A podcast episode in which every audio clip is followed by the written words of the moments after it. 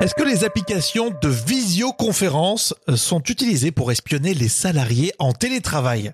Moi, c'est Rémi Berthelon. Vous avez lancé Au lever du soleil l'info en brief sur assistants vocaux et podcast. Bonjour.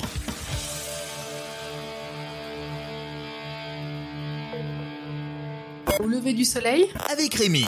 Ah, je te Skype, je te Zoom, je te engoutte. Comment vous dites, vous Le sujet de ce podcast, visio et télétravail. Est-ce que finalement les applications de visioconférence peuvent être utilisées pour espionner les salariés en télétravail? Eh bien la question a été abordée sur Arte, le plateau de 28 minutes avec Elisabeth Quint qui plante le décor. Des chefs d'entreprise euh, qui utilisent des logiciels comme euh, Sneak qui permettent de contrôler ce que font les employés, les salariés en télétravail. Autrement dit, ils sont filmés, ils sont enregistrés. Euh, c'est pire qu'une pointeuse d'une certaine manière. on n'y avait pas pensé, ça fait peur. Alors c'est un exemple qui a été pris aux États-Unis. Sur le plateau de 28 minutes, Elisa Brown, spécialiste des questions numériques à Politico, vise Zoom. Effectivement, il a de quoi inquiéter. Euh, euh, en lisant attentivement euh, les politiques de confidentialité des nombreux outils que nous utilisons, on peut se rendre compte de tout un tas d'effets de tracking, par exemple sur l'application Zoom, qui est très populaire en ce moment pour faire des visioconférences. Et je sais que si vous utilisez Zoom, vous voulez connaître la suite.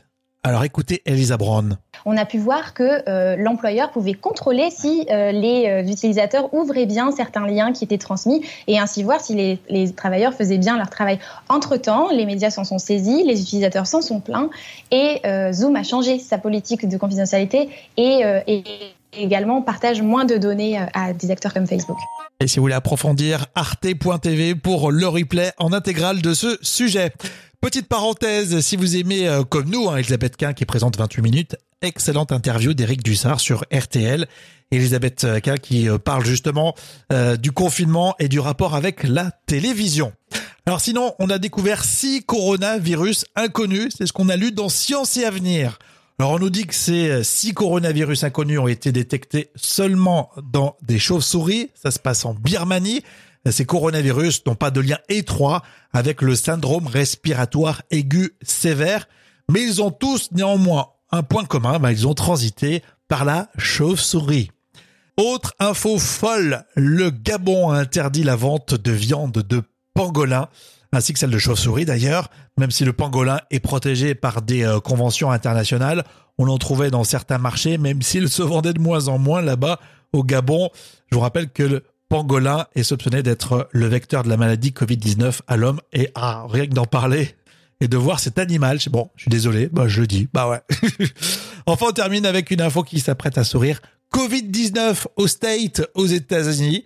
C'est quand une conseillère de Trump se trompe et pense que c'est le 19e coronavirus non, euh, c'est une boulette qui a été faite par euh, Kellyanne Conway, invitée sur la chaîne de télévision Fox News. 19, c'est l'année 2019, c'est pas la 19e version du coronavirus pour l'homme. N'oubliez pas, nous sommes sur les enceintes connectées. OK Google, quelles sont les dernières infos au lever du soleil? Ou Alexa active au lever du soleil podcast. Dans l'épisode précédent, on parle de l'histoire des épidémies et est-ce que c'est utile pour le Covid-19 Vous préférez écouter de la musique Au lever du soleil, la playlist, c'est sur 10 heures avec en ce moment Zazie qui s'engage en faveur de la Croix-Rouge avec une chanson qui s'appelle Après la pluie. On vous souhaite le meilleur.